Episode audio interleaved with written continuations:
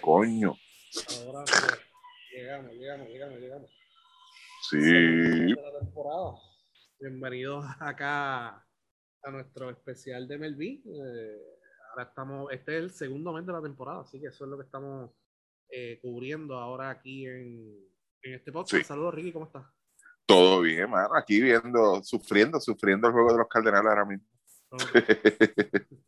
Entonces, Chamán viene por ahí. eh, está en una asignación especial en la, en la Sultana, así que Sí, está de misión, está de misión. ahí.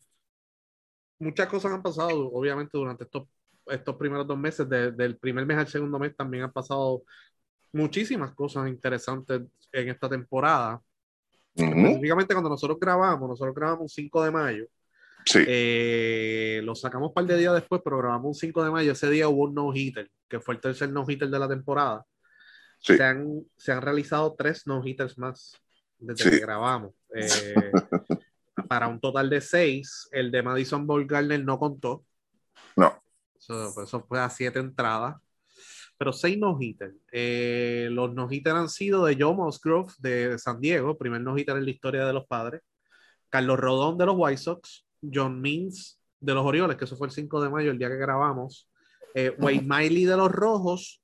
Spencer Turnbull de los Tigres y Corey Kluber de los Yankees. Y entonces Kluber después del no-hitter pues, tuvo problemas y está en la lista de lesionados. Turnbull, el récord de él, si no me equivoco, era 9.25 antes Sí. de ser no-hitter. Eh, Wade Miley, no. o sea, que, que- que han sido lanzadores que no necesariamente, con, con excepción de Rodón, Rodón es de los más de los más reconocidos en esta en este en estos que acabo de decir, estos lanzadores que han tirado no hitter esta temporada. Pero son seis. El récord es ocho, pero la era moderna son siete. Los que cuentan que fue en el 90, 91 y 2012. Así que el récord total global fue en el 1884 con ocho no hitters. Pero los Sí, que, ya, ya. para comparar, pues la era moderna, 90, 91, 2012, siete veces. Eh, Ricky, a que tú le atribuyes eso de, lo- de los no-hitters y cuando termines voy a dar unos datos adicionales para sumar a, a esto, a esto de los no-hitters esta temporada.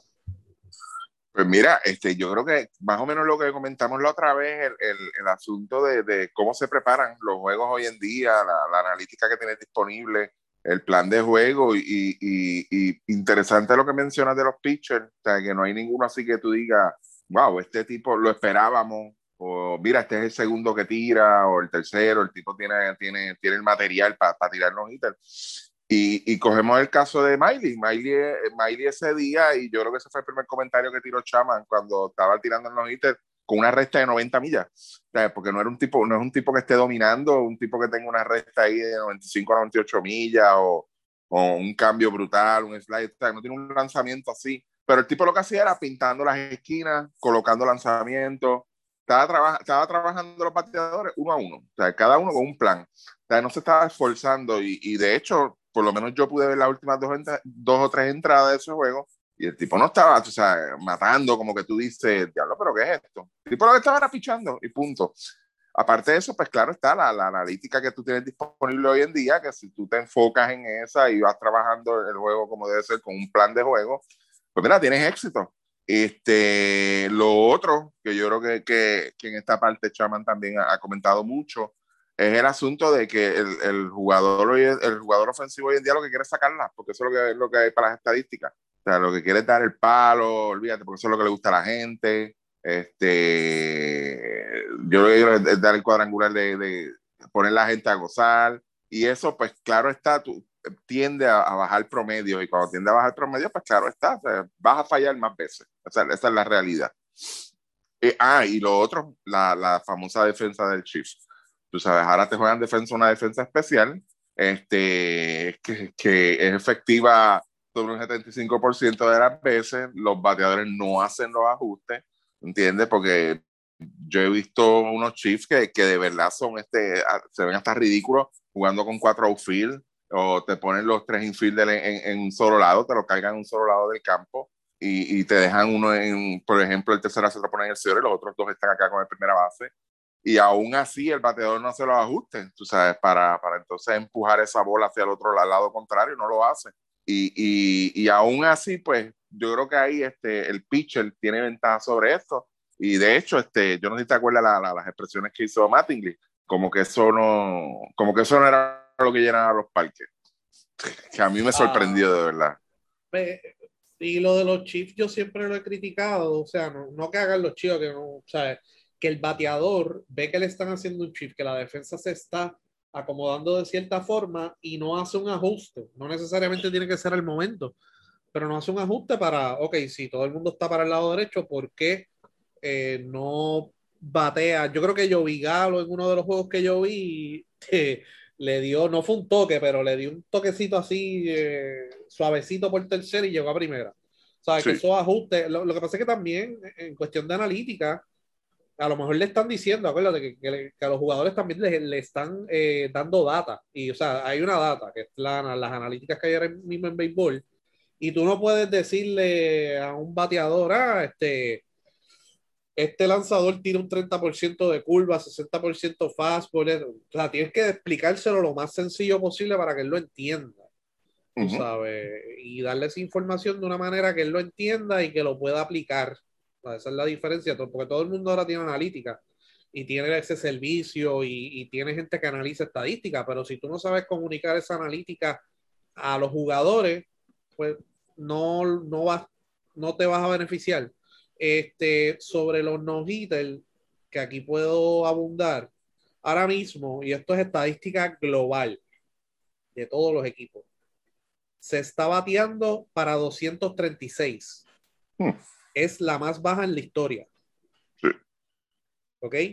Es la más baja en la historia. La segunda más, o sea, la más baja en la historia es 237 en el 68 y 239 en el 1888. ¿Ok? Entonces, en ponches, la más alta en la historia, 9 por juego. Diablo. Es la marca más alta en la historia, 9 por juego. Así que eso te puede dar un indicador de cómo va la cosa, tú sabes, porque eh, se, se, está bateando a un average por debajo de, de, cualquier métrica histórica y se están ponchando más. Y es por bastante. En el 68 era que el, en el 68 el montículo estaba más alto, ¿verdad? No, posiblemente. No recuerdo. Creo que sí, que eran 6 pulgadas, par de pulgadas, que fue la temporada que tuvo este Bob Gibson, que, que, que, por eso tuvieron que bajarla, porque el tipo lo que sí. era un, o sea, estaba, lo que tenía un crimen allá arriba, de verdad. Sí, sí, sí. Este, Así que eso, okay. que esos son do, dos métricas que, o sea, que uno puede mirar global. Y cuando a Seattle le hacen el no-hitter, Seattle estaba bateando por debajo de 200. Sí. O sea, un equipo que batea por debajo de 200 es algo eh, eh, impresionante. Entonces, eh, hablando de Seattle, el tercera base Kyle Seager ha sido parte de nueve no-hitter en su carrera. ¡Qué rayo! Le han tirado cinco en contra y cuatro los ha hecho Seattle. Así que eso, tú sabes, hay una planificación, hay una data, ahí pues se la están, le están dando la data al pitcher cómo tirarle a todos los lanzadores. El catcher sabe eso y el pitcher obviamente y se combinan. Y pues, por ejemplo, este bateador no le tira las curvas, pues, eh, o este es un bateador, eh, lo que le tira, lo primero que le tira es a, a, si le tiras un first pitch fastball, le va a tirar. Si le tiras un off spin, no le va a tirar. O sea, que, que ya ellos tienen esa data. Y si tú no haces los ajustes, pues no, ¿sabes? Va, va, a seguir pasando esta tendencia. Eh, le damos la bienvenida a Chaman, que acaba de entrar. Nítido, excelente. Buenas noches. Mira, estamos buenas hablando noches, de los no-hitters. Eh, Ricky estaba explicando por qué ha aumentado los no-hitters comparado con otros años. Estamos a, a el récord es 7 en la era moderna. Así que ahora mismo tenemos 6 y no han sido, como dijimos, no han sido lanzadores reconocidos, con excepción de Kluber, pero y Rodón, que son, han sido los dos mejores que, que han tirado esta temporada, pero Kluber después del no-hitter no, no volvió a ser el mismo, está en la lista de lesionados. Eh, y Rodón es el otro que pues, eh, de los que pues, de los mejores pitchers que hay, o sea que son Wayne Miley que estaba tirando el fútbol a 90, Turnbull que tenía 9.25 de por vida. Eh, ¿qué, ¿qué, más puedes sumar a la discusión de lo que a qué tú atribuyes que haya tanto no hitter esta temporada? Porque ya Ricky habló de pues, los planes de juego, los shifts eh, que son importantes, eh, que los bateadores pues están tirando para, están bateando para poder, perdón. Este, ¿qué, ¿Qué más tú puedes sumarle a eso? Yo creo que eso está, como quien dice, pues on point, de lo, que tiene que ver con, la, con, con, con, los analytics y la preparación, como dice Ricky. Yo creo que también sería esa misma línea. Fuera de eso, yo creo que, eh, aparte de la preparación de los equipos, pues, mm, yo creo que muchos jugadores también pues, aprovecharon pues todo ese tiempo que estuvieron este eh, ese tiempo libre también que tuvieron el año pasado y yo creo que también pues hubo preparación física de lo que eran los lanzadores también y, y la tendencia también ha sido, fíjate, no es solo el tema de los no es, es, un tema de que hay más ponches y, y, o, le das a la bola con poder o es ponche, tú sabes, ya como que no hay esa cosa de, de, de, estaba leyendo una, unas estadísticas globales, sí. sí, y que global, de la liga global, y es el rate más alto, se están ponchando nueve jugadores por juego, hay nueve ponches por juego. Y se está batiendo el average más bajito en la historia. Es eso, es básicamente eso, o sea, hay, hay un poquito, y, y, y, aunque vamos a ponerlo así, hay preparación para eso y hay una planificación para eso, pero entonces es de las dos partes, porque quizás tú como pitcher pues estás buscando pues la, la, el, el, general este menos, sea, que, que no te toque la ola, el, el, tú, estamos viendo también, y fíjate, diferente a lo que eran los 90 por ahí, que tú quizás tú veías dos lanzadores, quizás tirando en, la, en las 100 millas por hora, tocando eso, y era como que wow, pero entonces ahora tú tienes un Chapman que tira 102, tú tienes a DeGrom que tira 101, y por ahí tienes un montón de bichos de relevistas que están tocando las 99 y las 100, y, y, y, también pues, tú sabes, hemos tenido un cambio de lo que es el, el el físico también de estos lanzadores. Tú ves un DeGrom y tú no, tú no, yo veo un tipo que es flaco. tú no estás viendo ahí un, un pitcher corpulento como lo que era Roger Cleven, que tú lo veías fuerte, tú lo veías este, bastante. O sea, tú estás viendo. Ryan. Exacto, no, la Ryan, tipo grande. Y, y, tú estás viendo un DeGrom que yo lo veo, pero un tipo flaco. Se me parece mucho el físico. ¿No se acuerdan de Kevin Brown, que tiró con sí. Texas y tiró también con. Sí. No es el mismo delivery, pero Exacto, pero es el mismo, tú es el físico, mano. Entonces, mira, están también más preparados a tirar más duro. Y, y Gary, Cole, Gary Cole es un poquito más corpulento, pero es más o menos lo mismo, él es flaco. Y si tú te fijas, parte de las estadísticas que se han tomado ya en estos últimos cinco años, seis, es qué tan duro tú le estás dando a la bola. Y para tú, tú o sea, y, y, y, recuerdo en el caso del Lindor, el segundo año de él, cuando él estaba en, ya en ese sprint training, que ya pues él, él, él, empezó, recuerdo que su año de rookie, él entró como en, como en, creo que fue, no fue si fue un poquito antes de septiembre, por ahí más o menos. Una de las cosas que le pidieron fue, pues mira, le estás dando duro a la bola, ¿no? Este, pues lo que quiero buscar es contacto, que se no, le dijeron no, trata de seguir dándole duro a la bola, lo que queremos es eso, hard contact, que tú lo que hagas es eso. Y hemos visto, no solamente con él, que muchos de los peloteros se han movido a buscar ese hard contact. Y eso es una estadística que está en Fangraph, una estadística que, que es una página de, de, de estadísticas, de, de, analítica. Está en la página también de Baseball Reference, que es como que la, la más normal, pero tú buscas en esas estadísticas y tú tienes un por ciento de cuán cuán duro ellos le dan a la bola de, de, de, ese por ciento de contacto y eso es algo que ellos están llevando. Entonces, cuando tú buscas eso, para mí es obvio también que al tratar de buscar darle duro más, más duro a la bola, pues realmente pues va a tener más problemas de ponche y va a tener más problemas de, de, de quizás pues estar bateando pues un poquito más de bombo, ese tipo de cosas. 15 años atrás tú veías el tratar de, ah, mucho sinker, el general ground balls, este tipo de cosas. Ahora lo que están buscando es ponchar. Y, y, y otra, otra, otra cosa, no sé si, si tenga que ver o, o, o para mí sí, el pace que lleva el lanzador hoy en día es mucho más rápido que el que llevaba antes, claro está por las reglas, pero de los 20 segundos creo que es que tienen ellos.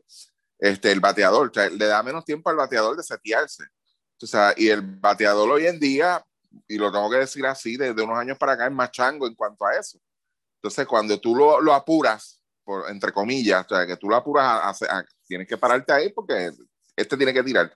¿Tú no crees que eso afecte? Y de hecho, lo traigo como referencia porque en uno de los clásicos donde Puerto Rico domina a Estados Unidos, fue con ese tipo de juego, que no existía la regla esa de los 20 segundos. O sea, el, el, el, plan de juego fue, dice, no, no dejes que se seten, vamos a pichar rápido, rápido, rápido. Tan pronto se pare ahí, lanzamiento. Tan pronto, ready para el otro. O sea, y, eso, afectó a los bateadores. Y eso fue lo que le hizo Stroman a Puerto Rico. Exactamente, le hizo lo mismo, se la devolvió. Tú sabes que no le dio break. Y, y, y hoy en día, pues estamos en eso, aunque todavía, pues, yo no sé, ¿verdad? si, si ha pasado una o dos veces, todavía con el maldito gelo ese ahí, yo no he visto que, que, que un pitcher por, por estar este, tardándose más de lo debido, un bateador, el árbitro diga algo, ¿verdad? Pero aún así está, está esa, esa presión de parte de los árbitros de que no, no, no, vamos, vamos, tenemos que avanzar, tú sabes, y eso afecta también, tú sabes, el, el, el, el que el bateador se sete, sí. Es una parte, pero también los jugadores están sea, hay que ver, o sea, eh, también está la importancia de cómo tú le das esa analítica a los jugadores.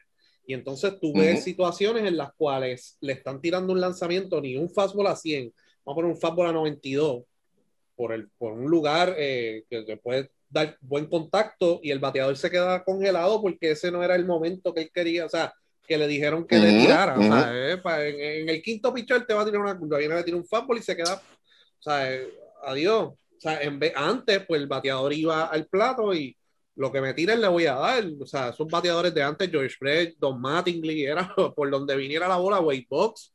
Ahí mismo le voy a dar. O sea, no importa si se sale del parque, yo quiero eh, eh, eh, adelantar el corredor o envasarme de esa manera, dándole la bola. Ahora no, ahora el jugador le, se conforma, ¿sabes? Con todos los chifs y las cosas no hacen ajuste y yo pues me envaso por base por bola y ya. Otra estadística que vi de la gente de, es una cuenta de Twitter que se llama High Hit Baseball High Hit Stats, creo que fue. Hicieron un análisis y la cantidad de doble plays también por, creo que es por temporada, una cosa así, ha bajado y creo que baja un punto completo. Y volvemos, o sea, eh, eh, estamos viendo estas tendencias y también, yo no sé, volvemos, en esto no tengo la data, pero en lo que quizás también parte de lo que puede ser un factor. Es que estamos viendo también bateadores menos maduros en, en, en, las mismas grandes ligas y quizás tiene que ver con el asunto de que, de que a lo mejor los equipos por economizarse, a lo mejor este, un payroll alto, prefieren sacar a esos chamacos a veces rápido, este, por lo menos los que no son estrellas, porque sabemos que los que son estrellas, pues tratan de estirar ese arbitraje como ellos pueden, pero a veces prefieren, mira, en vez de yo pagarle, qué sé yo, vamos a poner los Dodgers, que son equipos que gastan, ¿verdad? Pero a lo mejor yo pagarle los millones que le pagaron aquí que Hernández, pues prefiero entonces subir otro chamaco, olvídate, y bregamos con el que tiene que subir. y a lo mejor pues, estamos viendo eh, mucho bateador que realmente no está maduro. Tú mencionaste mucho ahí, a Mattingly, George Brett en los 80, Tony Wynn es otro, Tim Reigns. Sí. Eran jugadores que no solamente te mataban este, eh, con, con Dallon Palo, te mataban dando un sencillo por encima de segunda, te mataban también. Tony Wynn, hoy lo leí, no me acuerdo la cuenta que lo leí, pero Tony Wynn estuvo tres años sin poncharse. Del 93 al 96. No, Tony Wynn estaba demasiado. Tony Wynn eh, Entonces, para, para, para lo que acabas de decir de los doble plays, es el rate más bajo en la historia. Sí, también. Sí, punto 68. Punto 68, empate con el, la temporada del 1968. Así que ahí. En, en, estos días estoy viendo un juego y, y, coño, no me acuerdo si fue de Detroit o, o quién fue. Y el jugador va, va, a tocar la bola, a dar un toque para adelantar el corredor. Y, y, lo primero que dice el comentarista del juego es, coño, yo no sé, pero yo, para mí que a este no le pagan por tocar la bola.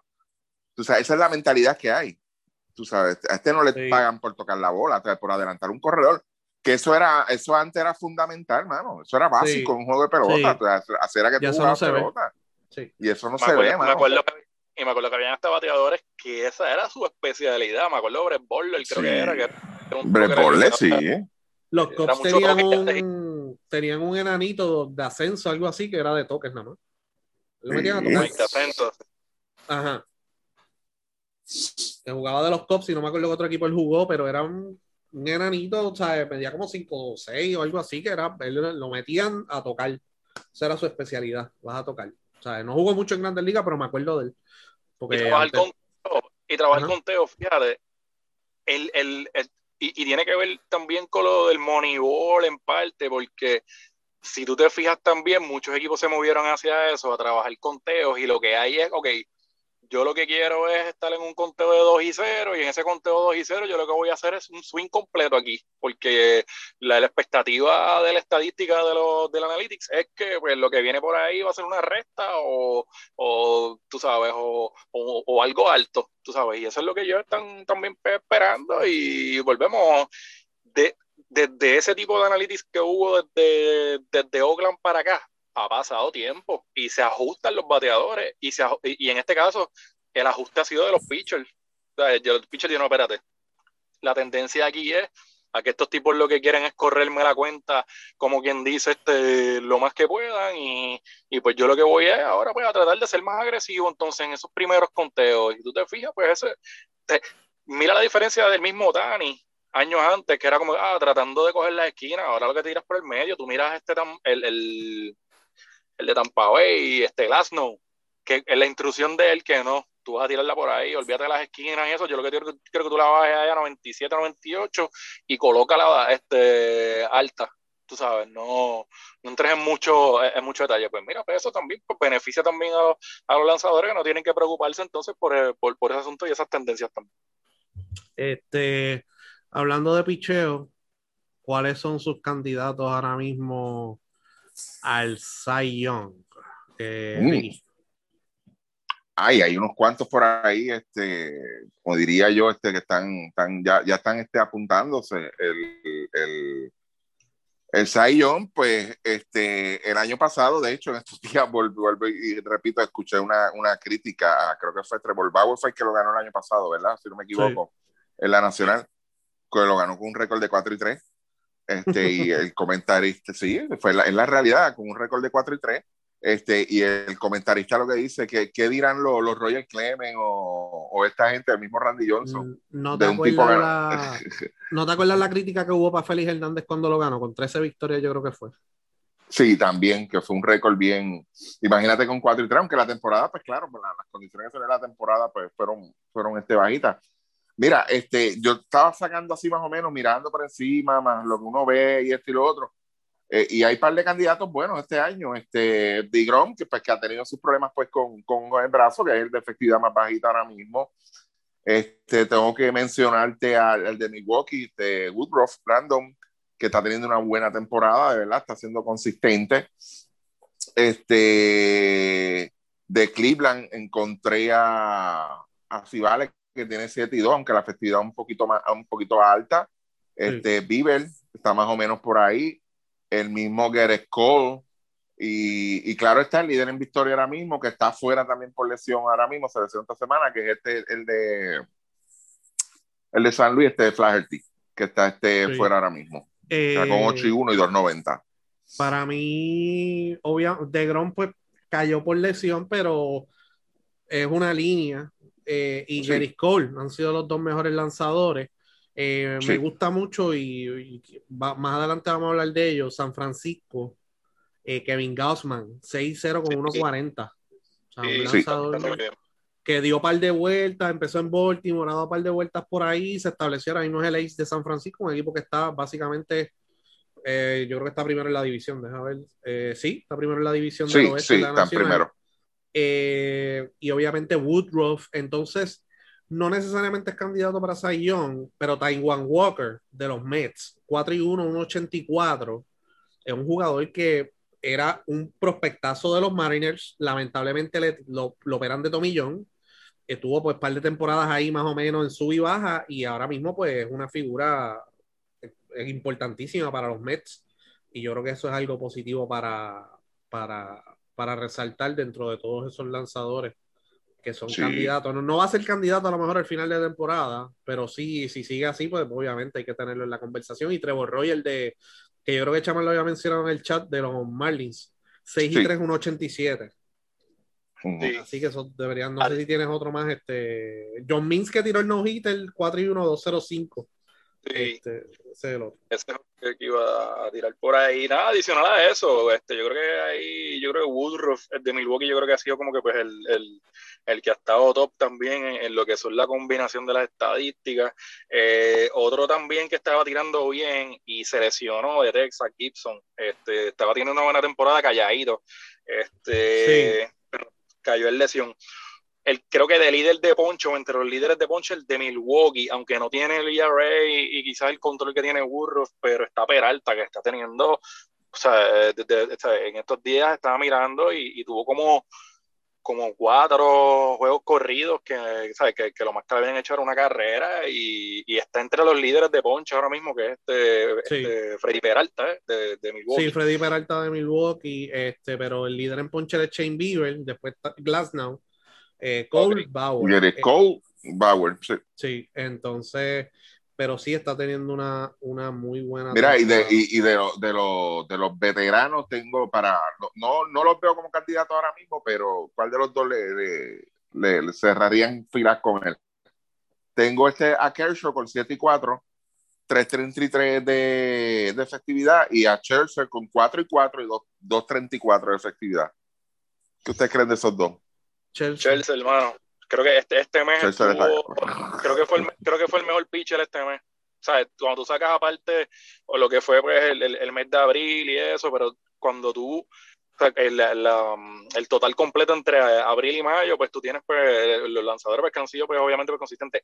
La diferencia de Chelsea en abril con mayo ha sido grande y ese puede ser el, una diferencia grande en ese equipo de, los Nationals. El problema allí es que se les lesionó otra vez ayer Strasbourg con, con un asunto del cuello, que está tirando como a 92 millas, y ahí es donde están ellos apretados, pero Chelsea eh, está Chelsea en, el, en el mes de mayo 1.83 de efectividad, 57 ponches, 8 bases por bola, le están bateando unos 57 en contra.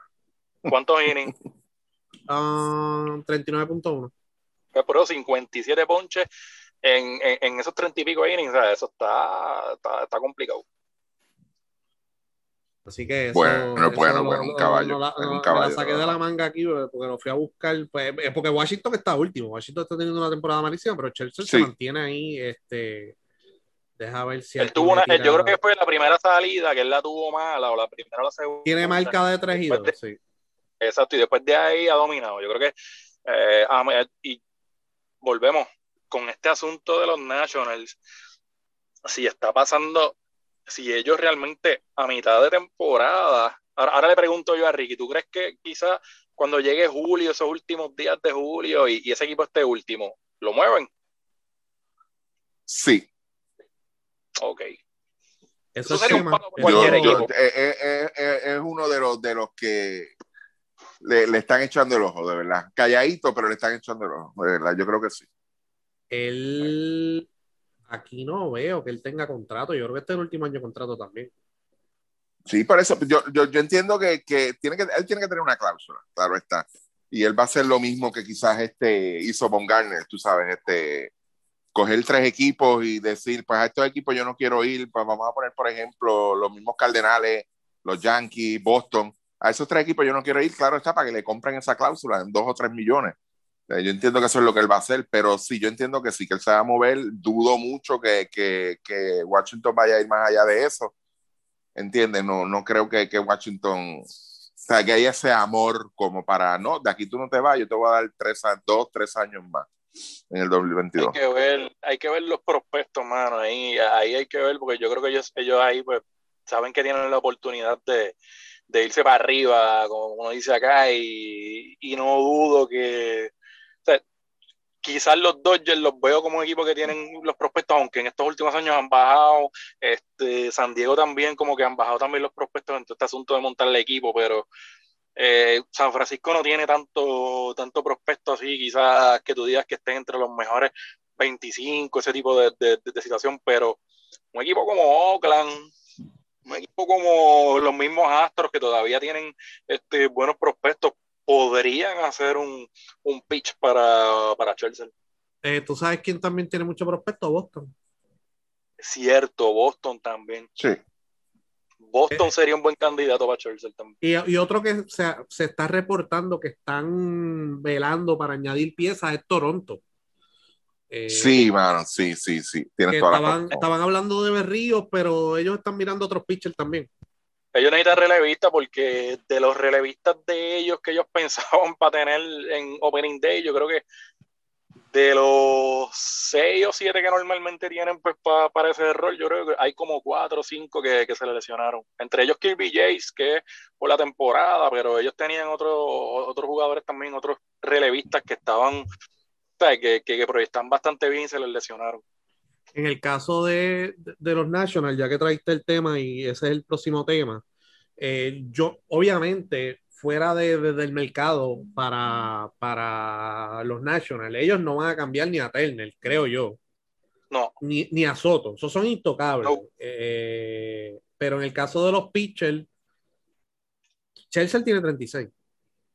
Sí por más bien que piché, Chelsea tiene 36, Colvin está teniendo una temporada malísima, yo no creo que sea este, atractivo en el mercado ahora mismo, él sí es un buen lanzador. Eh, y Strasburg, fuera de eso y de los relevistas, pues ellos tienen a Brad Hand, que lanzó muy bien en, en Cleveland, eh, que podría ser un buen relevista para, tiene 31 años y ya pues él cambió su juego comparado con, con, ¿sabes? Comparado con años anteriores por las múltiples lesiones y se ha convertido en tremendo closer. Así que yo creo que esas son las piezas. No sé si ustedes tienen alguna, alguna otra pieza, pero Zimmerman tiene 36, pero no creo que, no sé si vaya a traer. Eh, de ellos, yo fíjate, yo creo que hay, hay, dos piezas que a lo mejor pueden ser por, por quizás por la versatilidad, podría ser este Starling Castro, que podría, sería una buena adición a cualquier equipo que necesite ayuda en el infield. Y el otro que yo creo que que hay que ver porque él ha bateado bastante bien estas últimas tres semanas, ha sido Schwarber, que es lo que tiene, creo que es un contrato también de un año, una cosa así, y si y yo estoy seguro que si, le, que si el tipo está bateando sus veintipicos honrones para ese tiempo y, está teniendo y, y, se mantiene, va a terminar también. Un año, un año y opción mutua de segundo año, 11.5 millones, que está bien. Sí. Que es un buen fit, ese tipo es un buen fit en cualquier equipo, ¿viste? Sí, o sea que tú sí, obviamente tú no vas a cambiar tus piezas porque Washington no está jodido tampoco. O sea, ellos tienen buenas piezas en ese equipo. Lo que pasa es que, pues, lamentablemente no, no, no han tenido un buen inicio y entonces tú tienes. Tú añades cinco, tú añades tres o cuatro prospectos y ya tienes ahí quizás algo para volver a empezar. En, Pero ya, ya ese staff que era uno de los mejores en las grandes ligas, ya va bajando la cuesta. En menos de dos años. Sí, ya está bajando la cuesta, ya tienes que salir de ellos, o sea, no salir de ellos, sino que tienes que renovar ya, porque los bates están ahí, o sea, los bates ya están ahí, tienes un par de bates buenos, tienes a Turner, tienes a Soto, eh, tienes también a, a Robles, ¿sabes? Tiene, Zimmerman tiene 36 ya, pero tienes un par de jugadores ahí interesantes en ese equipo. Eh, Carter Kiebum, que es uno de los prospectos de ellos. Eh, lo vi, ahora pues está por ahí. O sea que ellos tienen buenos bates ahí y subiendo. Y entonces, pero el staff ya está viejo. O sea, y, ellos tienen un buen bullpen, pero los starters no están produciendo. Colvin no está produciendo. Strasbourg no está teniendo una gran temporada tampoco. Lester, imagínate, John Lester está lanzando para ellos ahora mismo yo, yo, yo, yo el otro día vi a Lester y yo, mi pensar fue que Lester no terminaba la temporada.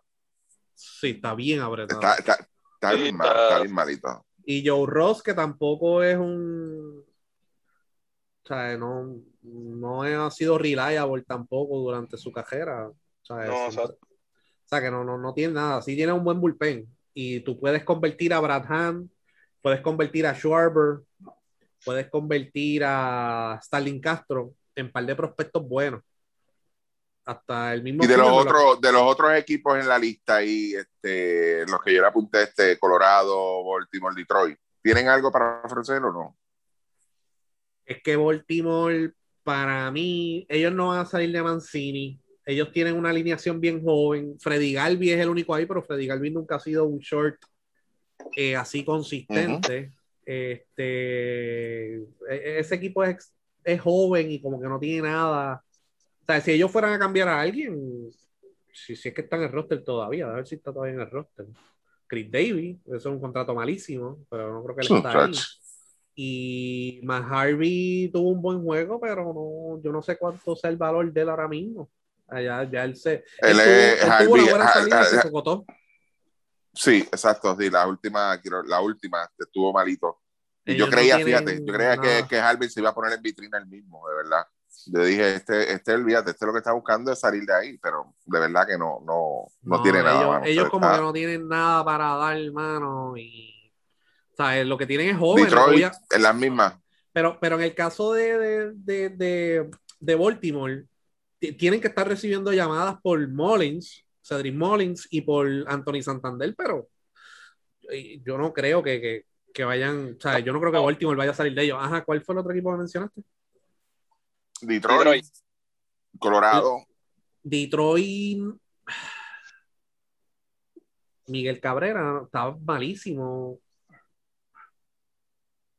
Mazara tampoco. Mazara es un buen utility. Jonathan Scope es un, podría ser un buen bateador ahí. Scope, yo creo que quizás Scope puede ser un. Jonathan Scope, sí, pero ellos tienen mucho brazo joven. Ellos no van a salir ningún brazo joven. Ellos tienen mucho brazo joven subiendo. Ellos sí podrían salir de un starter. Porque ya vienen subiendo otros brazos por ahí. A ver qué pueden conseguir. Pero que si ya está jugando para ellos, no va a salir de ellos. No, y ellos no tienen un payroll, ellos no tienen un payroll tampoco que sea extremo, que necesiten quizás como que tumbar muchos jugadores, al igual que, que, que Baltimore. Son dos equipos que en payroll tampoco están. Digo, en el caso de Cabrera, sí, los Tigres pues, tienen ese contratito ahí. pero le deben 124 millones. Es difícil para cambiar eso. Eso, eso está difícil para cambiar eso, de verdad que no. Yo, yo dudo que, a menos que le den el release como hicieron con Pujols, pero fuera de eso, no, no, no creo que ellos puedan cambiar. Realmente le quedan, le quedan dos años a 32. Este año se está ganando 30. Dos años a 32 y dos años de opciones. Pero si llega hasta Home hasta el 2025, que lo dudamos, 60 millones adicionales, 124. Ellos van a tener que hacer un buyout porque ya uno estaba tirando ahora mismo 1.99. Él empezó bien pero ya 193, perdón. 193, imagínate. Sí, están tan, tan jodidos ahí. Yo creo que eso va a ser esa misma, lo mismo, lo mismo Pulse. Ajá, ¿cómo? Y, y, vamos a poner el caso de Miguel Cabrera. ¿Qué equipo puede estar interesado en Miguel Cabrera? Ah, Porque tampoco él está, está, Espérate, espérate, espérate, espérate. Los Cardenales, ¿verdad? ¿O no? Están interesados en Pujol. Para, para. Estaba interesado en Pujol, espérate. Estaba interesado en Pujol. No, no, no, no, no. La contestación de ellos fue bien diplomática. Te dice, mira, sí lo consideramos, pero no vimos ningún fit para él, en la realidad. Eh, Ricky, si, tú, si tú fueras gerente de Minnesota, ¿vuelas encanto todo eso? ¿Cómo fue? Si tú fueras gerente de Minnesota, ¿vuelas encanto todo ese roster? Coño, es que Cruz, o sea, para puedes convertirlo en buenos prospectos. Sí, Cruz es buen yo lo haría. Yo lo haría, fíjate, yo lo haría. De verdad, este, yo pongo buenos prospectos. Este, por lo menos eso, fíjate, diste los tres nombres que, que, entiendo yo que le puedo sacar este provecho. Le puedo sacar buenos prospectos y, y, puedo este, entonces bregar con el caso de De Berrío, que está sonando mucho en el mercado de cambio. Pero saldrías de quedarme con él. No, no, no, no, por eso. No, no sales de Berrío. No, no. Ese es yo lo hago en espacio.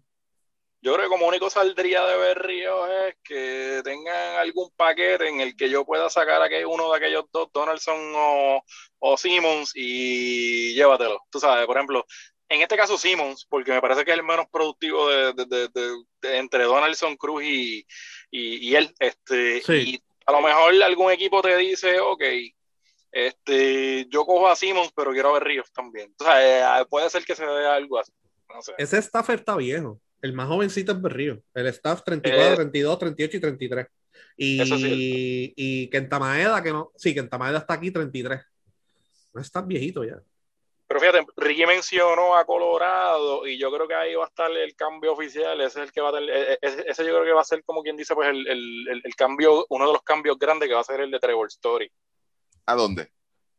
Eh, pues siempre ha sonado los Yankees, mano. Ese es el, eh, ese supuestamente es el, como quien dice, pues lo más que se rumora. Aparte de los Yankees, eh, dudo que Boston, porque ellos tienen a Bogarts, a menos que muevan a Bogarts este, a tercera y muevan a Devers a primera. Eso sería, pues quizás a lo mejor Boston por querer joder y hacer el daño y, meterse, que ha pasado. Que no es la primera vez. No es la primera vez, exacto. Exacto. Y no sé, fuera de eso, pero Trevor Story, hace unas semanas atrás, hace unas semanas, cuando seleccionó Seager en los Dodgers, yo mencioné a Trevor Story y ustedes dijeron que no. Dice, ¿pero para qué? En los Yankees. Sí. Fíjate, en los Dodgers, como seleccionó Seager, quizás puede ser que ellos le hagan un pitch ahí, dependiendo de cómo Seager se recupere. No, y hay que ver también la relación, porque a estos equipos que juegan en la misma división no, no, no le dan jugadores así a, los mismos equipos para, ah, otro tema que me clave. otra situación también es que hay muchos shortstop buenos. Sí, sí disponibles. Eh, eh, ahora mismo estamos hablando de nuestros Andrelton Simmons, perdón. Tremendo fildeador, o sea, todavía, o sea, que, que no, el que no batea consistentemente es un buen fildeador. No, y Milwaukee no lo va a coger porque ya Milwaukee cogió a William. Dame. Sí, a Willy Adame. no, hay mucho espacio, sino, si es los Yankees, yo no sé qué diablo ellos van a dar por él, y entonces tendrían un revolú en el infield, tendrían que mover a la Emegio a primera y, y Torres a segunda, que es su posición natural, porque el segunda base de los Yankees hay un Runeador que está jugando malísimo, y el primera base es Mike Ford, que no batea.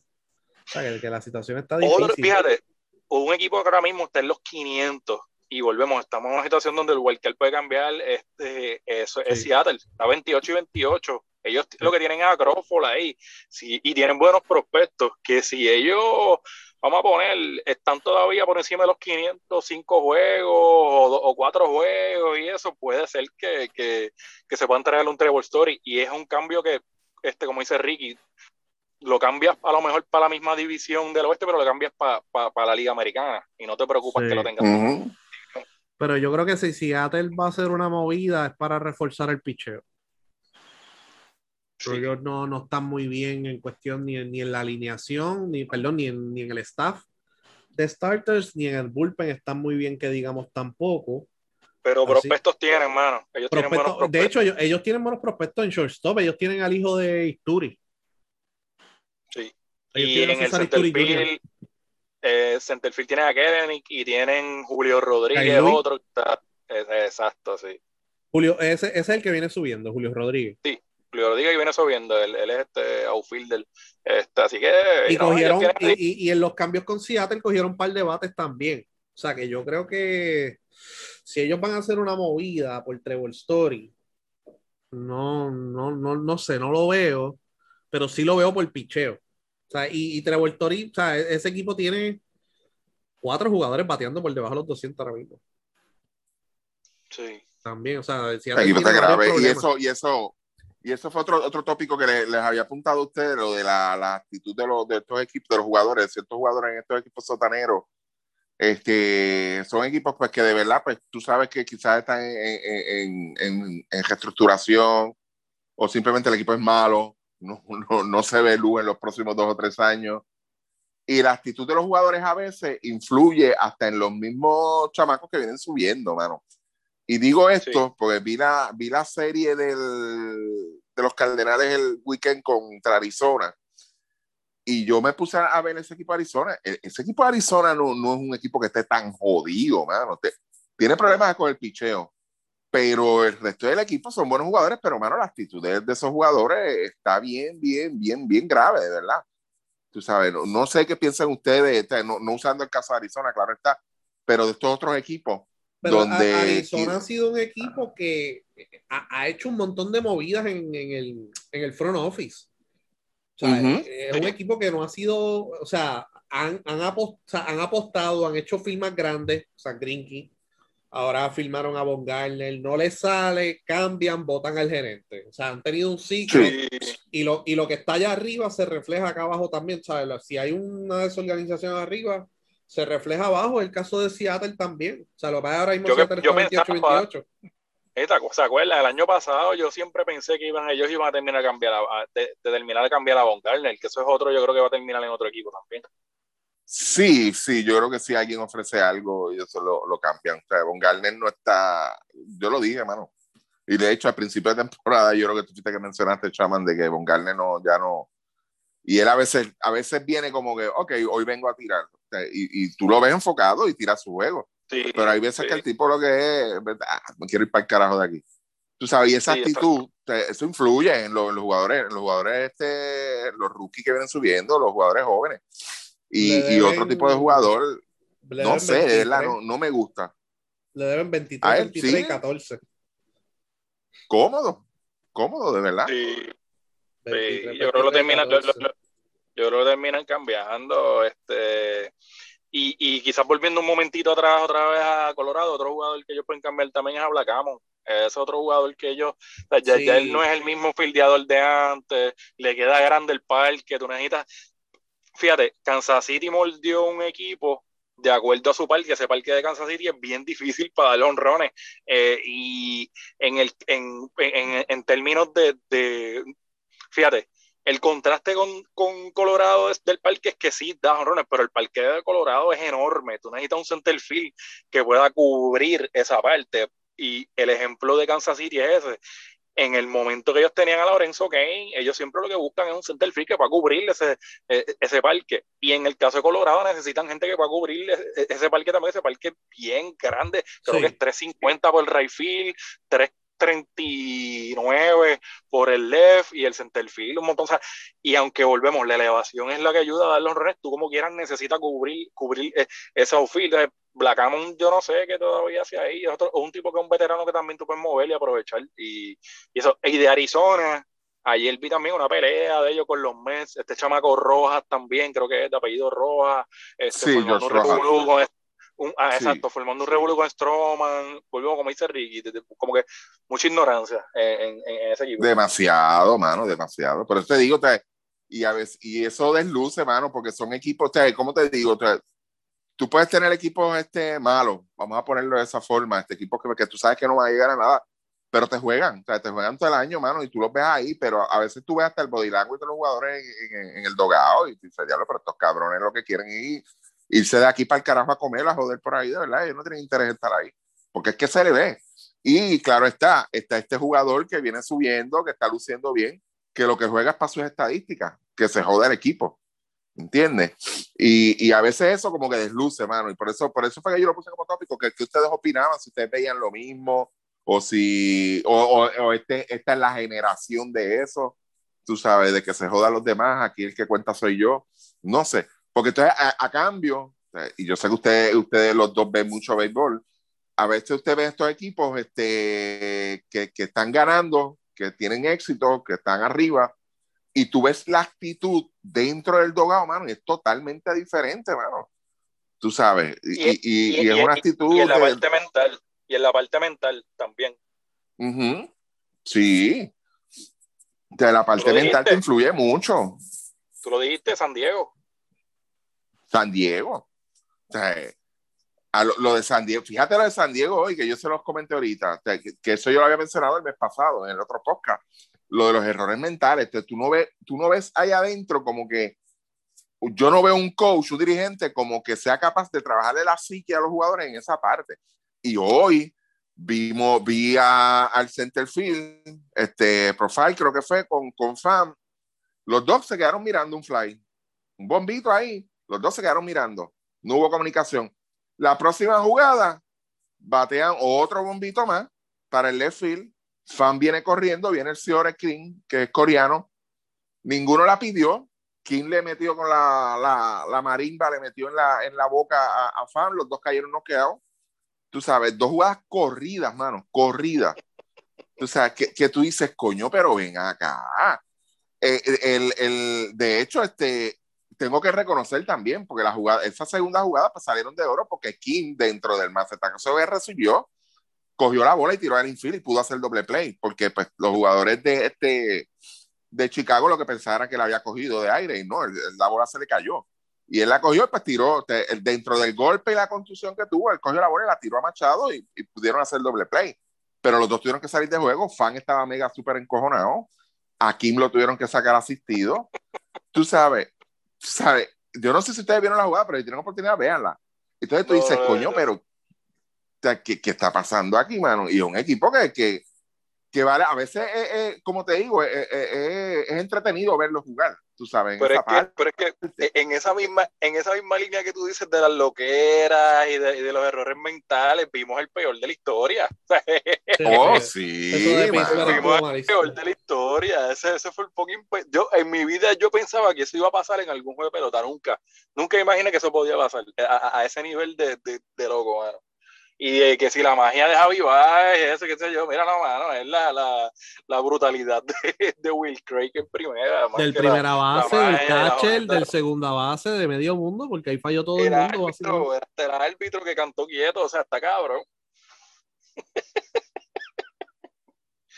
Eso, con pisar primera base se evitaban todo ese dolor de cabeza. Mira, este a tres pies, mano. el tipo está a tres pies. a, dos, sí, a dos pasos. A dos pasos. Está cabrón. este, este otro nivel, de verdad que sí. San Francisco sigue primero en la división. La última vez que grabamos ellos estaban primero y yo, yo creo que yo dije que ellos iban a bajar eventualmente, ¿verdad? Sí, Todavía están primero. Están a medio juego por encima de San Diego y a dos de los Dodgers. Eh, tremenda temporada de Buster Posey bateando para 3.15 con 10 honrones. El staff, ya hablamos de uno de ellos, Kevin Gaussman, el staff está lanzando súper bien. Alex Wood, que viene de los Dodgers, tremenda adición. O sea, esa fue por debajo del radar y está lanzando muy bien esta temporada. O sea, todo el staff está lanzando bien. El bullpen, pues, más o menos ahí, no, no es la gran cosa. Jake McGee, que es el closer, que él era de Colorado, pues ha tenido un par de blown saves, pero eh, nadie se esperaba que San Francisco fuera uno de los contendores en esa división que es de las más difíciles y ahora mismo podría ser uno de los compradores de estos equipos que acabamos de hablar hace poco que están vendiendo. San Francisco es un equipo que tiene recursos. O sea, que ellos ahora mismo están pero el equipo tiene recursos. Luis, antes de que continúes, para, para ir para rapidito, de, que nosotros sacamos este, esta, esta tablita, vamos, esta, esta, estadística de los líderes de división de, primer mes y segundo mes, los únicos que repiten son dos equipos que tú no contabas con ellos, que San Francisco y Oakland. Todo lo demás cambió. Sí. Los dos equipos de la Bahía son los únicos que se han mantenido consistentes. Sigue. Sí, así que no, nada, Ricky, este, San Francisco, no sé si tú has visto juegos de ellos Sí, no, me gusta, me gusta lo que estoy viendo y, y, volvemos a lo mismo, es la actitud. Tú sabes, cuando tú tienes un par de veteranos ahí, el mismo Posey, aunque no se ve muy vocal, pero sí se ve que es un líder dentro del equipo, Crawford, son jugadores que de verdad este, tú los ves como que a estos chamaquitos que vienen subiendo, que, que pueden ser que cometan un error aquí, un, un, error de juicio, qué sé yo, bla, bla, bla. Mira, se supone que tirar a segunda, no hay yo. Allá, que tú los ves a ellos, pero no en actitud de regañar ¿Entiendes? Tú lo ves en actitudes de, de, el support está ahí. Tranquilo, gallo, mira, esto es lo que hay para la próxima. Pero tienes que pensar en estas situaciones de juego. Que por eso es lo importante del enfoque en el juego, que fue lo, fue lo, que estábamos analizando el otro día de, de la jugada de Pixel y Chicago. O sea, y, y, y, tú ves estos jugadores ahí que son vocales, que no son tipos que, ah, yo me estoy ganando 20 y pico millones, olvídate que se jode el gesto, sino que están pro el equipo entonces San Francisco ha sorprendido a todos, tú sabes, no, no es que, eh, ah, mira, San Francisco va a estar ahí, de hecho nosotros lo damos para estar en esa pelea de, de, aquí a dos o tres años, pero lo sorprendente de esto es que es en la misma división que están los Dodgers, que es el super favorito, y está San Diego, que es el otro el que ha metido los chavos, los billetes ahí, mano. Tú sabes, y, y lo ha hecho con un par de piezas, un par de movidas aquí, par de movidas allá. Hay que reconocer la consistencia de, de, del equipo de San Francisco para los que tienen memoria corta, San Francisco ganó tres series mundiales la década pasada. ¿Ok? Entonces, San Francisco, San Francisco no es que, que ah, que leche tiene, no. San Francisco ha trabajado, sabe trabajar esa parte ahí. Y, y otra cosa, o sea, ellos, ellos tenían uno de los mejores dirigentes que yo consideraba en Bochi. ¿Y, y, quién es el dirigente de ellos ahora? Eh... El que era de Filadelfia. Kapler, Jay. Kapler que en Filadelfia de verdad lamentablemente no, no, no, no, le vimos potencial. A mí me sorprendió cuando San Francisco lo contrató. Dije, adiós, pero si está, Filadelfia prácticamente votó a este tipo, tú sabes. Pero está funcionando. Lo que están haciendo está funcionando, de verdad. Es la diferencia.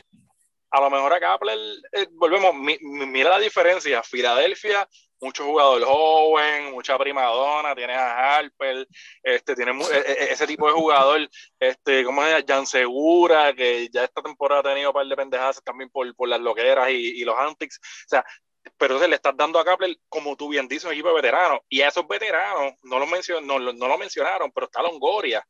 Longoria está teniendo una Longoria. buena Y, y, Longoria tiene tres guantes de oro, Crawford tiene como, como cinco o seis guantes de oro también, Boston Posey tiene guantes de oro.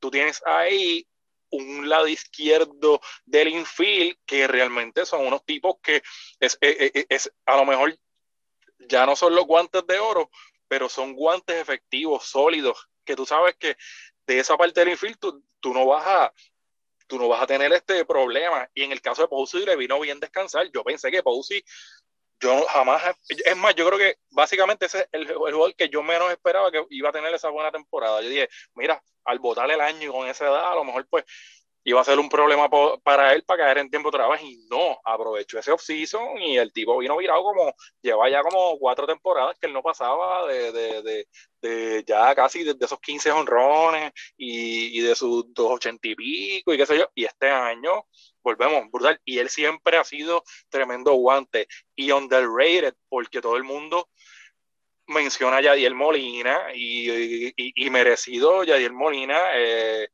mejor, o sea, los guantes de oro que tiene también, pero siempre Posey ha estado detrás en los guantes de oro, porque la gente menciona a Yadiel la, la, parte defensiva, pero Posey no se queda atrás en la parte defensiva, lo que pasa es que pues, es un solo premio y ya, pero Posey es tremendo catcher. Y, pues volvemos, se le reconoce por, por el asunto del postseason, se le reconoce por la parte de, de, de ser tremendo bateador, pero Posey es tremendo catcher también. Sí, así que este... yo, creo que eh, ellos están, la razón por la cual yo digo que ellos podrían estar comprando, además de los recursos, que esto es un equipo veterano. Un equipo veterano, y si tengo una ventana, una oportunidad para ganar, y pues es este año, ¿sabes? Y, quiero ganar este año, pues tienen la oportunidad de comprar jugadores, o sea, de, hacer cambios por jugadores.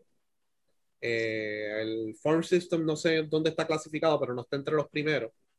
Pero pueden sacar un par de jugadores para entonces competir en series con San Francisco, perdón, sí, con, con San Diego y con, y con los Dodgers y con San Luis, etcétera, tú sabes. Tú sabes, tú sabes que si, no fuera porque realmente el equipo de los padres, el equipo de los Dodgers realmente son equipos que están difíciles y fuertes para, para, para, no quedarse con ese uno o dos. Este equipo de San Francisco, se, con una o dos piezas más, se parecería mucho al equipo de Boston que ganó el campeonato que nadie se lo esperaba. Yo creo que quien estaba era Napoli y, y par de locos más y, quedaron campeones, tú sabes. Y, creo que era este, en, en, sí, yo creo que fue el último, uno de esos últimos años de Leicester.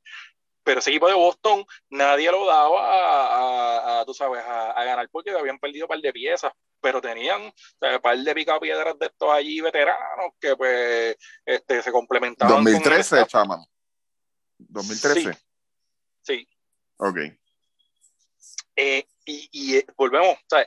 Y este equipo con un par de piezas más, si ellos logran hacer eso que dice Modesti, de, de, llegar hasta ese punto de julio, donde ellos tengan esa oportunidad, un par de piezas más y, y, le pueden pasar hacer el susto, pasar, hacer pasar un susto a un equipo de San Diego. No, la joda, la joda es que, que las series que han tenido con San Diego y con, con los Dodgers han sido buenas. Ahí no se quitan. Ellos van a jugar, tú sabes. no importa que este tenga 200 millones en este equipo o aquel sea este, el número uno. En, no, vamos a jugar y punto. O verdad, bien entretenido. Chaman, un equipo que está en la pelea, que no se esperaba así que estuviera más o menos en la pelea, en la división, eh, por lo menos eh, Cleveland Cleveland está 30 y 24. O sea, después de ciertas transacciones que hicieron, dijeron, ah, ya Cleveland no está, no, no es un equipo contendor como lo era cuando estaba Lindor, bla, bla, bla, pero el picheo se ha mantenido el ahí. Picheo, ha sido el picheo y, y los revistas, este, Karinchak, este, que eh, fue de los novatos del año pasado, aunque en, los playoffs fue el que, el que lo bombardearon en, cuando lo eliminaron, ¿verdad? Pero es tremendo pitcher, el clase ha sido buen relevista también, o sea, han tenido una buena combinación en, en, en, el pitching staff completo de lo que es los iniciadores con Beaver, que también es, no lo mencionamos ahorita, ¿verdad? Pero pues eh, ha sido efectivo, no está igual de efectivo que el año pasado. Está de líder en ponche. Pero 117 ponches, sí. Y, pero como quiera lo tienes ahí entre los líderes, o sea, y, y cuando tú tienes un ace y tienes un par de piezas, quizás como Plisak, que lo pueden ayudar por, o sea, que, que, que son pitchers sólidos, o sea, siempre vas a estar en la pelea y, y, y volvemos, está bien, salieron de Lindor, que este, era uno de sus jugadores estrella, pero ahí sigue José Ramírez, que realmente es el, el, mejor jugador ofensivo de ese equipo los últimos cinco años. La, la, el valor de Lindor, pues también pues estaba en lo que era la parte defensiva, pero realmente han podido aguantar y ellos creo que tienen dos prospectos de Ciore, creo que uno, uno es Freeman, el otro no me acuerdo el nombre, pero son tipos que a lo mejor llega a septiembre y lo suben y siempre dan su Andrés Jiménez. Bueno, Andrés Jiménez vino de los Mets.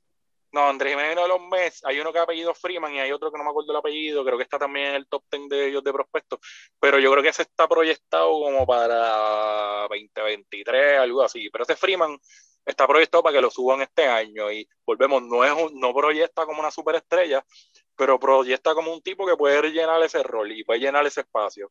Jiménez yo lo veo más como un utility de, de jugar segunda, este, tú sabes, de moverlo en el cuadro, ese tipo de jugador. Eh, y, y, volvemos, fuera del indoor hay, hay muchos jugadores que sigue siendo el núcleo. Yo creo que esa es la, la parte importante, adicional a la división. O sea, tú tienes, tú estás jugando no solamente con los de tu división, y también con los de la nacional. Y cuando tú volvemos, San Luis es un equipo sólido, los Cops han sido un equipo sólido este mes, que se han quedado al primer lugar. Pero también tú, exacto, pero también tú tienes la oportunidad de jugar contra equipos como Pittsburgh, Kansas City dio un bajón, que eso ayudó a Cleveland también, Minnesota no ha estado al nivel también, que eso ayudó a Cleveland también. Hay que ver, eh, ya, ya, ya, para la segunda mitad hay que ver que, que, se mantengan con esa consistencia o añadan otra pieza que consigan. Eh, eh, una, una, una pregunta, no un comentario nada más, y tengo que hacerlo antes de, que, de, de, de seguir este Tampa Bay, 22 y 6 en mayo es una cosa. y lo menciono así, lo digo así mismo, porque es que de verdad, explícame, que alguien me explique, por favor. Sí, no, no, no. Y, cambiaron a Willy Adame, que todo el mundo estaba hablando de Willy Adame. Hello. Y para el carajo Willy Adame, y yo tengo aquí tengo. Sí, no, es, algo, o sea, si, si hay alguien que ha, obviamente no ha ganado una serie mundial, pero si hay alguien que ha dominado el Moneyball. Ha sido este equipo, porque Boston ganó gracias a eso, pero ellos tienen recursos para lograr conseguir los jugadores necesarios a cualquier precio. Esta gente no tiene recursos. Tú sabes, y Sunino ha jugado muy bien, Austin Meadows, tú sabes, y cambian entonces a William Adams, que nadie la esperaba. Sunino está de líder en cuadrangulares, entre los catcher, sí. jugando part-time, jugando eh, part-time. Sí, sí, sí. Entonces, tú, tú, ves, tú, ves, tú, ves lo, tú, tú ves las series de, de, de, de Tampa Bay, porque aparte de San Luis, a mí me gusta ver mucho a, me gusta ver mucho a este Kansas City, me gusta verlo mucho, me gusta ver mucho a Tampa Bay. Y tú dices, entonces tú te quedas observando y viendo, este equipo como, como, está jugando ahora mismo, mira, este, tienes que contar con ellos otra vez. Tienes que contar con ellos otra vez para estar ahí. Rich a los 41 años.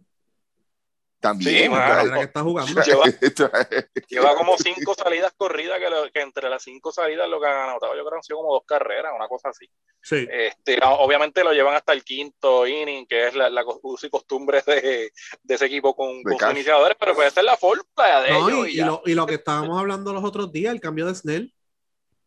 Sí, También, te salen de Snell. Y lucen como genios. Sea, él no puede tirar el ahora mismo. Lleva con tres salidas al revés a las de él. Y yo, bueno, pero ¿y qué está pasando aquí? Entonces, importante eso que dice Ricky de Sunino, no solamente la vuelta ofensiva. Recuerdo que nos enviaste un artículo de que hablaba del asunto de ellos y de la cultura. Y una de las piezas importantes en el equipo de, de Tampa Bay en ese artículo mencionaba a Sunino y era que Sunino, Sunino tiene un conocimiento grande en lo que tiene que ver eso de, lo, de, de, la, de las estadísticas y de los analytics, que por ejemplo, a lo mejor tú no quiero decir nombre, ¿verdad? Pero tú a lo mejor a uno de tus jugadores, de tus pitchers, que quizás se le hace difícil entenderle eso, que quizás como que pues se, se le complica un poco el asunto del lenguaje, de, de, de, de, tratar de entender eso, porque volvemos, estos son peloteros, estos no son tipos que se grabaron de, de, de, tú sabes, Harvard. de, Harvard ni nada de eso, tú sabes. Zunino es un tipo que menciona en el artículo que es el que ayuda a estos tipos a bregar con esa parte. Y a lo mejor la intrusión no es, ah, ponme tres lanzamientos aquí de tal cosa, porque pues fulano, tu picheo no lo ven, qué sé yo. Pero si no, él, se va a lo simple, entendiendo lo que es el analytics. Y ahí está la diferencia que hace el catcher. Mira la diferencia de él con Gary Sánchez. y ahí es donde tú ves por qué ellos están primero y porque tú tienes un equipo de los Yankees que está peleando así en, el segundo y tercero, a pesar de que te está ganando es eso, y, es la diferencia que hace el catcher un equipo. Yadiel no es, volvemos, Yadiel no es solo el asunto de ser un guante de oro y toda esta cosa, también la, Yadiel es un tipo que entiende y se entiende con estas cosas de los analytics, combinado con lo que es el béisbol regular y, el instinto, y saben bregar eso, y eso, es, y eso es lo importante del equipo. Yo entiendo que si Sunny no estuviese en ese equipo y tuviera un rookie ahí de catcher, ese equipo no sería lo mismo. Sí, definitivo, definitivo. No, y, y, y, es un equipo, Tampa Bay es un equipo que tú lo ves jugar y, puede pasar lo que pueda pasar, hermano, en la peor de las situaciones. Y yo nunca he visto los mismos jugadores, el mismo staff técnico de ellos, entrar en pánico, mano. Es normal, ah, ok, es parte del juego, vamos a seguir, olvídate. Tú sabes, como que ellos no, no, no, no se ve esa frustración, esa presión, ellos no la sienten. Ellos no la sienten, mano. Pero te digo, ¿cómo lo hacen? Yo no sé, mano, de verdad que no sé. Eso es, ¿sabes? Si alguien ha dominado los analytics y cómo utilizarlo y cómo construir un roster, eh, Tampa Bay tiene que estar ahí. Oakland obviamente ha tenido también éxito, pero Tampa Bay tiene que estar ahí arriba porque siempre está ahí. Siempre está ahí en esa pelea. Este, ¿Qué nos queda, muchachos? Este, nada, el caso de Berrío, que era lo que, lo que, de lo que queríamos comentar, que está en el mercado de cambio. Este, ¿Dónde ustedes lo ven? Yo no lo cambiaría, mano. Sí, contigo. Ni yo, yo no lo cambiaría. Si yo, fuera Minnesota, yo no lo cambiaría. Yo cambiaría para el debate que tengo y bla, bla, pero si alguien lo si alguien Boston le va a tirar, eh, Toronto ya, ya eso se reportó que le están tirando. Eh, los White Sox, un equipo que posiblemente podría estarle tirando. Yo no creo que Minnesota lo cambie ahí. Eh, Seattle, no sé, o sea, hay un montón de lugares en los cuales él él podría caer. Lo que pasa es, pues, la inconsistencia también tiene que ver ahí. Hay que verle la nacional, fíjate, yo pienso que él sería un buen pitcher de la nacional, le, quitaría bastante presión ese, ese pitcher adicional. Sí, sí, sí, eh, pero no sé, de verdad, Milwaukee. Fíjate, un equipo, un equipo que Berrío sería un buen lanzador y necesitan quizás como que ese pitcher adicional podría ser Atlanta. Sí. Uh, Atlanta, Atlanta, Atlanta decepcionado, déjame decirte. Esa división completa ha sido una decepción y los Mets que tienen un hospital están primero, con 26. Es el único equipo que tiene récord positivo. Sí, en ese nivel. En ese nivel, sí. O sea que Filadelfia está 26 y 29. De hecho, si yo fuera a Filadelfia, yo miro eso y yo digo, o sea, estoy gastando X. Y ellos sí tienen buenos lanzadores y toda la cosa, pero el equipo no, no ha llenado las expectativas. Sí. Para nada. sí. es inconsistencia, es inconsistencia el equipo de Filadelfia y Filadelfia viene un día y, y, luce invencible. Y al otro día viene, ok, ahora abrimos la cerveza, tú sabes. En esa actitud de dos o tres que hay ahí. Y, y, pues, eso, eso jode los equipos, mano. Y, pues, no tienen el mejor dirigente que digamos tampoco. pero fíjate, pero entonces el asunto es que de gerente general tiene a Don Broski, que es uno que aprieta el gatillo temprano. Sí. Pues e, eso es lo que yo veo, tú sabes, que él vaya a apretar el gatillo, porque es que, es que tú no, no, no, no, no eh, tú, tienes que, tú, tú eres observador. Yo como fanático que no sé un carajo de esto, tú, tú te das cuenta de esas pequeñas cosas. el equipo de Chicago, vamos a coger el ejemplo de, los White Sox. El otro día me pongo a ver un par de juegos de ellos, tuve no me acuerdo contra quién era que estaban jugando, y vi una actitud en los jugadores, y voy a decir, coño, no, lo voy a decir que se joda. Ese equipo de Chicago White Sox es bueno, el equipo es bueno, tiene un solo problema, y lo voy a decir, y no lo digo, ¿verdad? Que hay demasiados latinos en ese equipo, bueno. Y la actitud del jugador latino a veces este, molesta, de verdad, incomoda. Y te lo digo porque jugadores, jugadores, jugadas este, de rutina, que puede pasar X o Y, porque eso pasa en todos los juegos, todas las noches lo vas a ver dos y tres veces, no hay razón para que si a ti te molesta algo, tú demostrarlo en el, en el campo de juego, en el momento donde tú tienes 8, 9, 10 cámaras encima, de verdad. O sea, tú no puedes demostrar tu disgusto con un compañero tuyo así, de verdad que no, mano. Yo, yo, no, yo, yo eso, no sé, como que old school, vamos a ponerlo de esa forma. O sea, tú, tú, tú no puedes entrar en esa dinámica y eso molesta. Entonces, lo vi en un par de juegos, dos o tres juegos corridos que vi, y vi, lo, vi, vi, la misma actitud, y yo digo, coño, pero ven acá, o sea, cálmate. O sea, uno acá, ¿verdad? Como que, o sea, ¿cuál es el show? Tú sabes, si, si no te gusta, pues mira, mejora la comunicación, pero eso no. O sea, no hay. A, tú cogiendo un foul fly ahí mismo regañar al catcher o, o, hacerle un señalamiento o demostrar que estás enconado, ¿verdad? O sea, mira, no. Tienen, ahí tienen un personaje de manager Sí, esto. sí, esto mismo iba a decir. Es que, bueno. Tienen el señor La Rusa que no le gusta mucho la pendeja tampoco. Eh, eh, eh, el licenciado, el licenciado La Rusa, licenciado La Rusa. Y, y, y, digo lo de los jugadores latinos, no malinterpreten a los que están escuchando, no malinterpreten. Lo que pasa es que el jugador latino es bien caliente en esa parte. Y a veces, no, no, no en general, pero a veces este, esa, esa mente fría hace falta, mano hace falta. Cuando tú estás en un campo de juego y estás ahí, tú tienes que tener mente fría. O sea, la, es, esa sangre, hermano, tienes que evitarla. O sea, esa mala sangre llegue porque perjudica. Y Chicago no está jugando mal. Y Chicago le faltan un par de piezas que están fuera en estos momentos. Tú sabes, y ellos no están jugando mal, están jugando bien. Pero no pueden caer en esas trampas, mano. Porque eso es lo que crea José. Después de la José vienen las divisiones y después de las divisiones, usted sabe lo que pasa. Todo el mundo para el carajo, de verdad. Sí. Pero fíjate, por lo menos, por lo menos dentro de todo en Chicago, a pesar del revolú y, y, de que quizás como que de momento trastocó la situación y eso, lo que sí es importante es que por lo menos los jugadores, por lo menos hay un apoyo entre ellos y tú sabes, y, y no hay, y salir, fíjate, salieron de eso rápido. Y me refiero a que quizás eso pasaba en otros equipos antes y nadie se atrevía a decir un carajo y, y, sí. y, se guardaban y se guardaban ese rencor se guardaban esa mierda allá adentro de los camerinos. Ellos lo soltaron rápido se vacilaron un, por lo menos lo que eran los jugadores una cosa y la otra y la rusa no le quedó más remedio de como, de como quiera poner a, a Jelmin Mercedes a jugar y a que siguiera dando palos y olvídate para el carajo yo vine aquí a, a, a dirigir ahí lo, y volvió y lo hizo ¿verdad? él volvió y lo hizo Mercedes en un 3-0 sí y él lo dijo, él lo dijo de esto, que él iba a seguir jugando como él jugaba, tú sabes, volvemos, en otra, en otra situación, como pasa, fíjate, dentro de esa misma mentalidad, eh, otro jugador en otro en, en, otra ocasión, ya yo pido cambio, aquí yo soy el que Oh, soy, sí, sí, sí, sí. Esto, a, pegar a joder, esto. En el caso de ellos, mano, pues mira, no, para el carajo aquí todos los jugadores nos apoyamos, los mismos que son de, que tú dices, los jugadores de mente fría, esa parte, pero es importante eso que tú dices,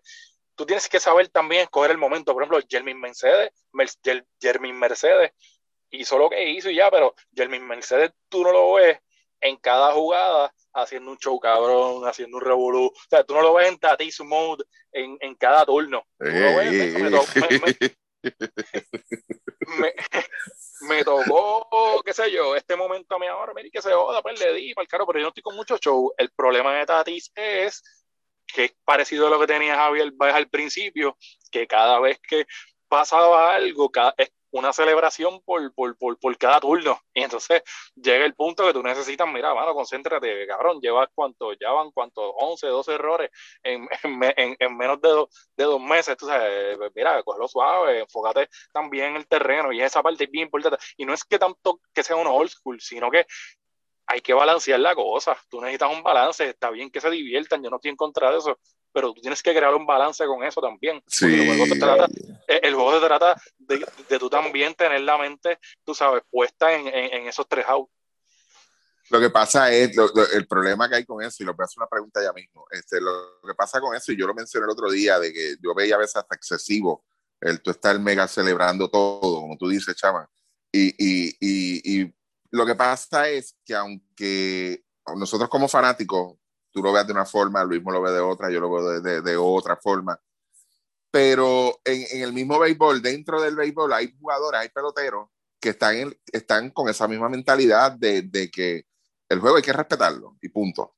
O sea, todo tiene su momento, vamos a ponerlo de esa forma. Y, y, a lo mejor en el momento no son muy vocales, no son muy expresivos, pero eso jode. O sea, vamos a ponerlo así. Está bien, yo me quedo callado, no hay problema, pero hay que tenerlo bajo el ojo. O sea, esa actitud. Y cuando llega el momento de explotar, que uno, uno nada más que se atreve a hablar, van a venir todos los demás a hablar detrás. O sea, ahí entonces es que viene la presión para ese jugador y hay que saber, ver cómo la sobrelleva un jugador que a mí me ha sorprendido a como era dos o tres años atrás y este año lo veo un poquito más pasivo es este Contreras, el catcher de Chicago. Ese tipo de principio, de verdad, que para pasarlo se necesitaba a Dios y su ayuda, de verdad, porque era insoportable. Pero últimamente está como que más tranquilo, está como que más, más metido en el juego, de lo que es el juego de verdad. Y tú lo mencionaste al principio, Javi Baez, al principio pues era un poquito... Hmm, ha cambiado su, su forma de, estar, está más enfocado en el juego la pregunta que les voy a hacer es bien sencilla, se la voy a hacer a los dos. Este, al final, ¿quién va a ser el Salón de la Fama? ¿Vladimir Guerrero Jr., Acuña o Tati Jr.? Diablo. Acuña. Acuña, chaman.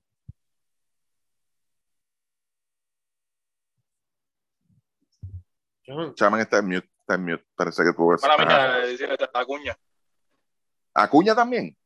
Sí, yo, okay. yo Acuña más en, el, en la línea de que de los tres de los tres jugadores es el mejor que veo defensivo y el que puede poner esa combinación de números eh, de cómo decirlo así de, de, combinar lo que es este carrera anotada este tipo de cosas eh, más versátil se puede mover a otros Files, quizás Tatis ahí en segundo lugar, puede ser, pero no sé, hay que ver cómo, cómo, cómo se maneja. Vladimir, lo que pasa... Ajá. Ajá. Sí, Vladimir. sí, yo creo que Vladimir va a ser de esos casos que va a tener su, su, su cadena de cuatro, cinco años, seis buenos, y de momento puede, va, va, a caer. No sé, me da la impresión de un Pablo Sandoval todavía, no sé. Uy, Diablo, mano, lo mataste. Este, ¿Quién de los tres, de esos mismos tres jugadores, va, a ganar más premios de jugador más valioso? Tati. Tati. Ok. Sí. Ok, ¿quién de esos tres mismos jugadores va a ganar su primera serie mundial? Ahora mismo, ahora mismo si tuviera récord sería Tati, pero Diablo. Toronto, Toronto está bien posicionado también. Por eso, pero de aquí a largo plazo, cinco, whatever, este año, el año que viene. pero, la pregunta es: ¿el primero que va a ganar? El primero de los tres que va a ganar una sortija de serie mundial. Ahora mismo tendrías que mencionar a Tati. Yo, a Tati. Yo diría Tati. Como está jugando el equipo y eso, pues, pues el más que tiene oportunidad para mí sería eso. Ok, de esos tres, ¿cuál es el primero que van a cambiar? no,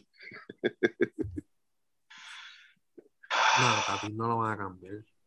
A Guerrero. Yo no voy a cambiar a Guerrero, sí. A Guerrero, ¿verdad? Ok, está bueno eso. ¿Y, de los tres, cuál es más simpático? Bueno, Tati el que se ha ganado la. la, de, verdad que, que eh, no es por joder, pero Tati de verdad que es un show verlo, mano, de verdad. Sinceramente, de verdad. sí, eh. pero Tati. Y fíjate, mira los Antics, Acuña no se queda atrás en Antics pero Acuñas como que molesta más los antis que los mismos de, de Tatis. No sé por qué carajo. O sea, no, no, eh, eh, hay, como un trasunto ahí extraño de, de, cómo a veces reacciona Acuña en unas situaciones a como Tatis lo hace, no sé. Y, y, yo creo que eso le gusta más al fanático que si el, el, el, chamaco de ahora, los chamaquitos que juegan ahora se identifican más con Tatis en esa línea que el mismo Acuña. No sé. Este, otro que también no lo metí porque ya pues, pues está como, ya ganó su tercer mundial, que es este Soto, de verdad, pero Soto jode también, ¿oíste? Sí, Soto está cabrón. Soto está cabrón. lo, que pasa con, lo, que, lo, que pasa con, Soto es que le, se, se, ha descuidado más en, en, lo que es la defensa sí. y, en lo, y, en los files y, y volvemos. Podría tener un buen futuro si si termina a lo mejor en la americana o en, un equipo donde no que joderse mucho, no sé. Y, yo, y, y, puede ser que no se quede ahí, no sé, porque yo dudo que, que si, si, los chavos no aparecieron para Harper, que aparezcan para este chamaco va a ser bien difícil también. Bueno, y una pregunta que le voy a hacer a Luismo que se la tengo que hacer. Luismo, este, los Mets no ganan la Serie Mundial desde el 86, ¿verdad? Ajá. Y los Yankees desde el 2009. Ajá.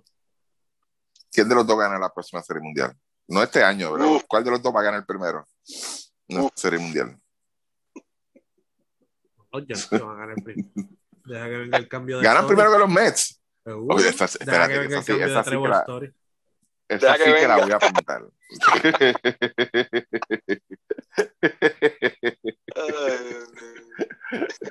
Ay, mamá. De hecho, tú sabes que, que, que desde que, que desde que los Yankees ya lo llevan cuántos, 12 años que los Yankees ganaron la última serie mundial, qué raro, ¿verdad? Eso sí es rarísimo. Hasta los Dodgers ganaron. Boston, ¿cuántas, ¿cuántas ha ganado Boston de allá para acá? Dos, ¿verdad? Como dos. dos, ¿verdad? Dos. San Francisco ganó tres. Kansas City ganó. Este... Kansas City fue a dos series mundiales y ganó una. Ah, ganó una. Este... Washington ganó y los Yankees Pero no que Cashman, Cashman, Cashman, Cashman, se me salió cuando dijo, no, Gary Sánchez está haciendo un gran trabajo. Y ¿qué carajo está viendo este tipo? No, no, se me pareció a, a, a, un presidente de la federación, un dirigente. No, muchacho, yo, pero ven acá. No, Ricky Sánchez es esencial en ese equipo. ¿Ah? Van a tener que hacer el cambio de Trevor Story y se van a quedar cortos para conseguir el pitcher que necesitan. Y ellos están contando que por ahí viene este Severino y qué sé yo, pero hace falta más de uno. Mano, pero ¿qué es lo que tiene Tampa Bay con los Yankees de verdad, mano? Explícame eso. Bueno, los Yankees ganaron hoy. Bueno, sí, ayer, antier, ganaron también, pero, pero Tampa Bay le juega demasiado siempre a los Yankees. No, motivo. Es el equipo que todo el mundo, pues. Claro, los Yankees todo el mundo le quiere jugar bien a, a, Tampa Bay. ¿Ah? Ya eso, este, ellos no, no, no, no, no juegan cómodo contra, los, contra Tampa Bay, de verdad. Nunca. Eso ya de años. No. Chaman, algo que tengas que comentar de tu. Bueno, no se le puede decir indios ahora. ¿Cómo se le dice? Los el equipo de Cleveland. Los Spiders. Los Spiders. Ese es supuestamente el nombre que de, los Spiders. Nada, tienen oportunidad ahí. Yo creo que pueden estar peleándose ahí el, el Wildcard. Yo creo que pienso que los White Sox con, con el staff que tienen también pues están complicados, pero no me sorprendería tampoco que, que, se decida eso quizás en, la, en, las últimas dos semanas, este, dependiendo pues obviamente pues, de, de, de, lo que es el picheo y, y, de lo que pueda hacer Cleveland con, con, con subir dos o tres prospectos. Ok, ok. Nítido. Bueno, lo mismo. ¿Qué más hay? No hay más nada, ¿verdad? Sobre la mesa. Este... No, sobre la mesa no ya pues. Ah, de los, fíjate, desde los puertorriqueños me ha gustado lo que he visto, por lo menos Correa lleva dos semanas enderezando, que había como que caído. y Javi Baez está jugando bien recientemente también.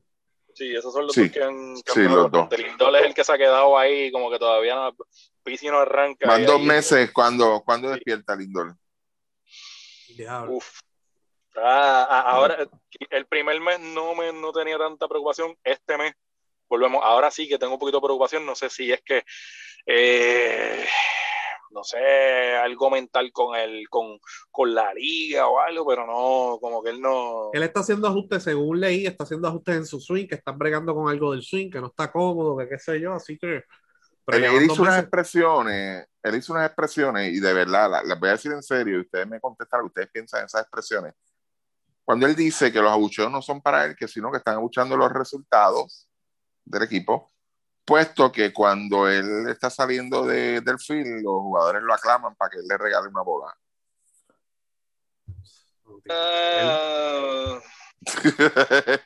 Uh, yo creo, que, yo, creo que, es ignorancia, ignorancia del mercado, mano. Yo creo que, y, y yo creo que eso puede, tiene que ver también.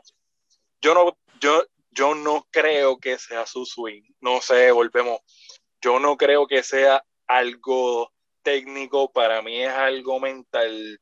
Eh, y él ha tenido ese, tuvo ese problema con Cleveland, pero no se extendió tanto. por lo menos una vez al año siempre pasaba que tenía su mes o sus tres semanas que, no le daba nada, que le, tiraba, le tiraba esos sliders en el piso y toda esa mierda y, y volví y caía en, tiempo. Esta vez como que se ha extendido y quizás es, eso, el mercado como que no le ayuda mucho en, eso y se tiene que acostumbrar a que allí la exigencia es mucha y es doble con el contrato que tiene. Pero él debe ser, él, vamos, vamos, vamos a Vamos a actualizar, a darle update. ¿Tú crees que él deba meterse esa presión hoy, hoy 2 de junio, que estamos grabando? No, hoy, no. no. ok. Ahora tan pronto el equipo empieza a perder, ¿la va a sentir la presión, sí o no? Porque acuérdate, el equipo, el, equipo está primero.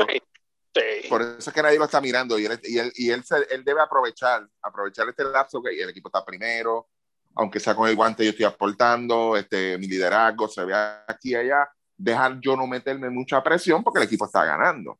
Pero tan pronto ese equipo empieza a perder. Se le puede hacer muy tarde porque van dos meses. Es lo que tú dices, Chaman. Ya van dos meses. Ahora sí hay que empezar a preocuparse. Sí. Eh, porque es, es, es, es, lo que, ya, lo que yo, yo llamo, siempre le he llamado el money player. Es el jugador que a la hora de la verdad tú vas a contar con él si me falla la, la verdad, se jodió todo lo que pudiste haber hecho en toda la temporada. Importante, y hay que ver lo importante también ahí, volvemos. Tú, cuando tú, cuando tú filmas y firmas por ese, por, por ese super contrato, tú firmas para ti, tú no firmas por más nadie. Pero en ese caso de él, tú tienes, mira el dirigente que él tenía en Cleveland y mira el dirigente que él tiene en los Mets el dirigente en Cleveland lo ponía a primer bate cuando veía que caía en, en slump, lo movía a tercer bate, lo, lo, llegó a mover un poquito más para cuarto bate, creo en, en, algún momento, pero buscaba esa parte. En esta parte de los Mets, no estoy viendo eso. Y no es por echarle la culpa al dirigente, porque al final del día el que se para a batear es Lindor, y el que firmó los millones es Lindor, y el que tiene que resolver es Lindor pero tienen que también, volvemos, este, empujar y ayudarlo en esa parte. Y lo del dirigente se mencionó en el podcast anterior también, por si acaso. Sí. Sí, sí, definitivo. Pero, pero yo, creo que lo dije en el primero, o en el, no me acuerdo en qué podcast fue, en el primero o el segundo, que el Indor estaba tratando de hacer demasiado.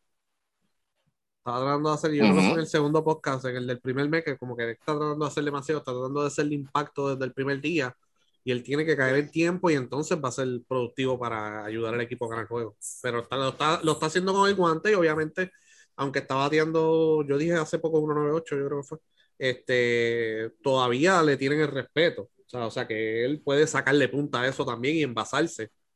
Eh, pero pues, vamos a te digo, por eso, por eso hablo del asunto de moverle la alineación y buscarle quizás también un, un punto cómodo también a él para que por lo menos despierte y después pues vuelves y lo pones donde lo vaya a poner eso. Sí, así que vamos a ver qué sucede. muchachos, gracias a ustedes. Bonito, mano, de show. Y nos mantenemos ahí en comunicación. Eh, próximo podcast, cuando salga el listo de 24, el día que sea. Sí. Así que, sí, gracias, muchachos. Fuímonos. Cuídense.